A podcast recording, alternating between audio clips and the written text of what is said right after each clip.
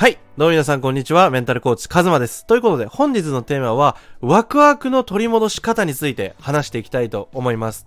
で、このチャンネルだったり僕の人生のコンセプトではやはり面白くワクワクして生きていくっていうテーマがあるんですけど、そのワクワクして生きていくっていう生活ができなかった時、ワクワクを忘れてしまった瞬間っていうのがあったんですよね。それは僕が20歳の時、いろんなことを周りを気にして生きてきたりとか、こう人間関係だったり、こう他人の目を気にしたりとか、こうじゃなきゃいけないという常識に縛られてしまっていた時、全然ワクワクしなかったんですよ、人生に対して。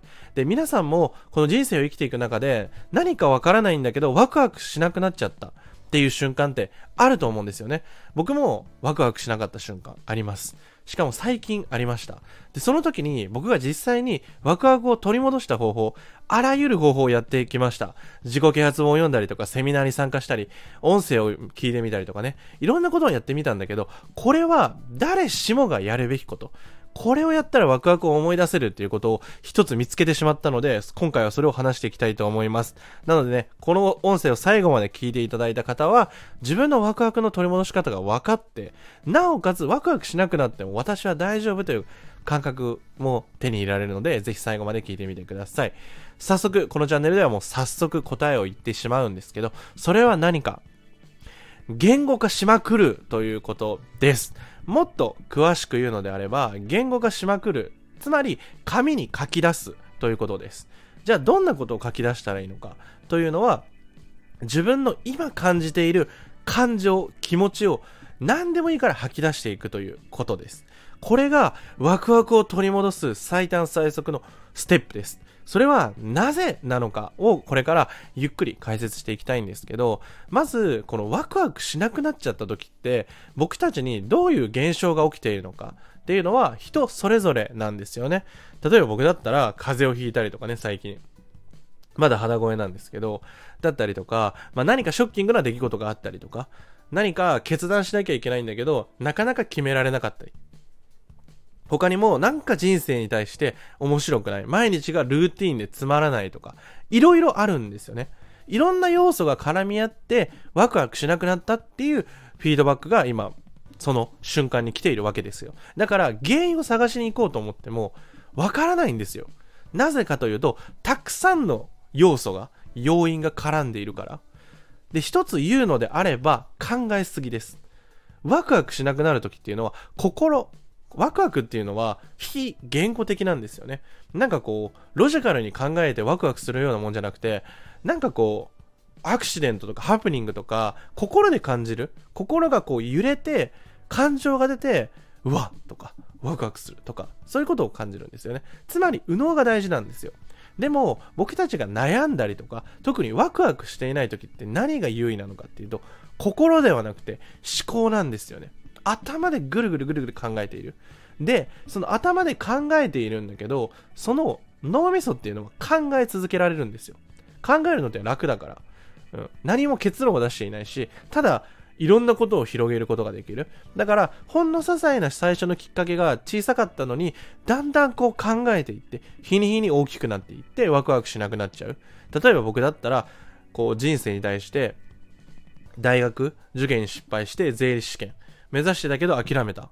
自分の人生って何なんだろうってすごい悲観的になった。ネガティブになった。そして自分の頭だけで考えていたから、どんどんどんどん悪い未来をイメージして不安になって、そして過去の後悔、喪失。何してたんだろう？どうしてあんなことしちゃったんだろうっていう後悔とか、そうネガティブなエネルギーがすごい増えていくんですよね。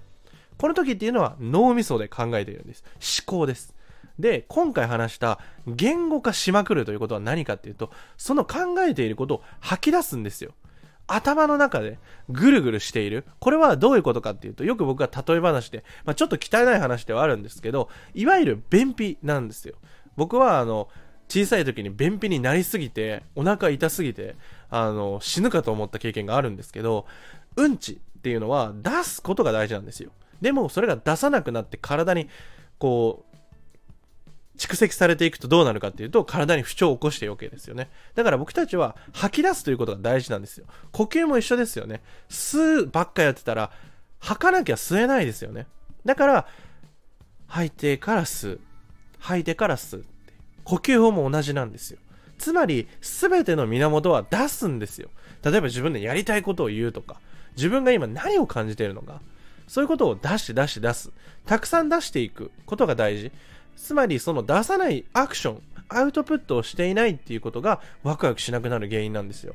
で、吐き出していくとどうなるかっていうと、皆さんもやったことあると思うんですけど、自分の中でこう話しながら、友達に相談とか悩みを聞いていたら、なぜかわからないけど自分の中で解決法が見つかったとか、話している最中に自分の中の思考の感情の整理がついてスッキリしたりとか、そういう経験あると思うんですよ。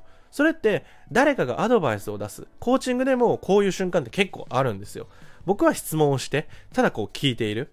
そしてリアクションをとって引き出していく。そうしていく中で自分の中で整理されていって、あ、今ってこれすればいいじゃんっていう次のアクションが見つかったりするんですよ。これは自分の中でアウトプットを通して自分の整理ができているわけですよね。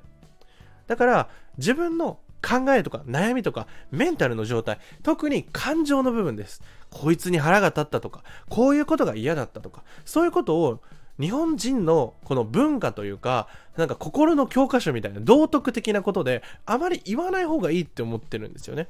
だから、こう、つつましく生きていくというか、こう、我慢するとか抑えるっていうことが強すぎてしまって、自分の本心も抑えてしまうんですよ。自分一人、例えば紙に書き出すのなんてもう自由でいいんですよ。本当に思ってることだけ書けばいい。偽りの感情なんていらなくて、とにかく自分の感情を整理させていく。そのために、思ってることをそのまま書き出す。これが本音で生きていく。本心で生きていく。そうしていくことによって、自分のワクワク、ワクワクっていうのも真実なんですよ。ワクワクしてるふりなんてできないんですよ。ワクワクしてるかしてないかでしかないから。だから、自分をこう偽るのはやめて、思ってることを書き出してみてください。で、実際に僕はクライアントの方に言っているのは、僕とクライアントの方で毎日日記を送り合うんですよね。で、そのクライアントの方が今日何を感じたのか、それはポジティブでもいいし、ネガティブでもいい。とにかく自分が感じたことをただ受け止めてあげて、それをアウトプットしてみてください。そこに対して僕はフィードバックするのねっていうのを毎日やってるんですよね。そういうふうに言語化の能力、特にこの言語化っていうのは人に伝達するのではなくて自分の感情の整理とか自分の思考の整理をしていくことによって自分が何がしたいのか分かっていくわけですよね。自分のモヤモヤを自分で整理できるようになる。そうするにはどうしたらいいかっていうと自分の言葉、自分の気持ちっていうのを言葉にしていくことがすごい大事です。やっぱり悩んでる時になんで伝えればいいか分からなくて僕は人に頼れなかったんですよね。恥ずかしいとか、こうどう思われるか分からないから。今自分が何に悩んでいるかもそもそも分からなかったんですよ。だから誰にも相談できなかったんですよ。でも、何に悩んでるかどうかではなくて、今自分がどういう状態なのかが大事なんですよ。今あなたは悲しいのか、嬉しいのか、辛いのか、誰かに助けを求めてるのか。でもしその感情に自分が気づいたら、そこに対してのアクションをしてみてください。例えば、僕のところに来てもらってもいいです。相談まずしてもらって、一緒にこう話してみるでもいいです。一緒に感情の整理。自分が今何を感じているのか、何に悩んでいるのか分かんないからこそ僕がいるんですよね。僕は自分の悩みを打ち明けられなかった。それはなぜかというと、自分の気持ちがわからなかったから。今自分が何が起きているのか、もうパニック状態だったんですよね。で、そのパニック状態を僕のメンターの方に紐解いてもらったんですよ。それは質問を通して、コーチングという手法を使って、どんどん紐解いていって、自分ってこういうことをしたかったんだ。こういうことが嫌だったんだなっていう、自分の価値観とか信念とか、ビジョンとか、自分のやりたいこととか、自分がワクワクすることに気づけたから、僕は今こうして自分の理想に対して動けているわけですよね。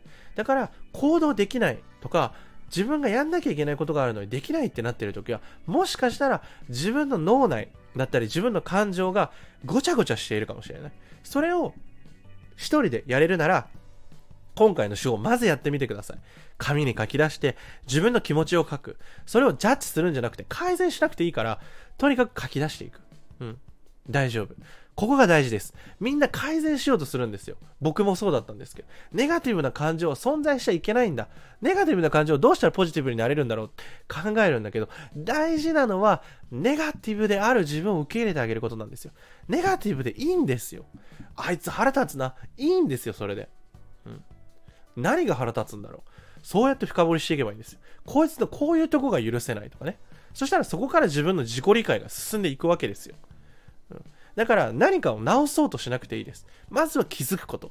それを受け止めてあげること。自分の感情に善悪とか不正解不正解ないから。ここが僕が今回伝えたい一番のメッセージです。僕は自分がポジティブであり続けなきゃいけないと思って、ポジティブシンキングとか、ポジティブであり続けなきゃいけないっていう呪縛で、めちゃくちゃネガティブだったんですよ。うん、常に前向きな言葉を使わなきゃいけない。前向きな思考じゃないといけない。ネガティブなことなんて言っちゃダメなんだって。自分をこう縛り付けて生きてきたから、すごい苦しかった。根っこはネガティブなのに、表面上ではポジティブを装って生きてきたから、周りからは好かれていたけど、自分の本音を喋れる友達はいなかったから、親友はできなかったんですよ。パートナーシップとかもうまくいかなかったんですよ。それはなぜかっていうと、根っこのネガティブを許容してあげてない。許可出してあげてない。この根っこのネガティブを自分の中で存在していいよ。あなたはそのままでいいんだよって認めてあげることによって、めちゃくちゃ自由に生きられるようになります。なぜなら、根っからのポジティブを癒していくこと、ヒーリングしていくことが大事なんですよ。あなたが今どういう状態かは、さほど重要じゃないです。それにまず気づくことが大事。そしてそれを認めてあげる。その感情に存在してんだよって。それをまず紙に書き出してみる。もっと整理して、もっとスピーディーに動いていきたい方は、ぜひ公式 LINE、概要欄、コメント欄にあるので、僕の公式 LINE を追加して、まず体験セッションを受けてみてください。そして一緒にこの感情とか、今自分が何を感じていて、何をしたいのか、そしてどこに進みたくて、何が今ボトルネックなのか、これを一緒に紐解いていきます。そうすることで、何か手法とか、そういうテクニックじゃないんですよ、ここは。メンタルの部分、感情の部分だから。うん、ここを解放していくと、どんどん行動できるようになるし、自分らしく生きていけるようになるし、このワクワクを取り戻して生きていく。ワクワクを抱きしめて、毎日ワクワクして生きていく。最高だよね。うん、でも毎日は難しいかも。じゃあまず1日、1分でもいいから、ちょっとずつ増やしていくんですよ。それでいいから。ちょっとずつ成長していきましょう。最初からベストな成果、完璧な、パーフェクトな成果を出すんじゃなくて、ちょっとずつ自分の成長具合、成長スピード、成長幅、ここを意識してみてください。ぜひ、あなたはワクワクした人生取り戻していきましょう。まるで幼少期の自分だったように、本当に自由でクリエイティブで泣きたい時、叫びたい時に叫んだらいいんですよ。これが自分らしく生きる。自分の本当にしたいことを実現して生きていく。これが大事だと思うので、そんな世界を作りたくて僕は今メンタルコーチングを提供しています。ということで、今回の音声はこれで以上になります。最後まで視聴いただいた方、本当にありがとうございます。ということで、ぜひ皆さんからの連絡、コメント、グッドボタン、ぜひぜひお待ちしております。ということで、皆さんも最高な一日で、グッドライフを。またね。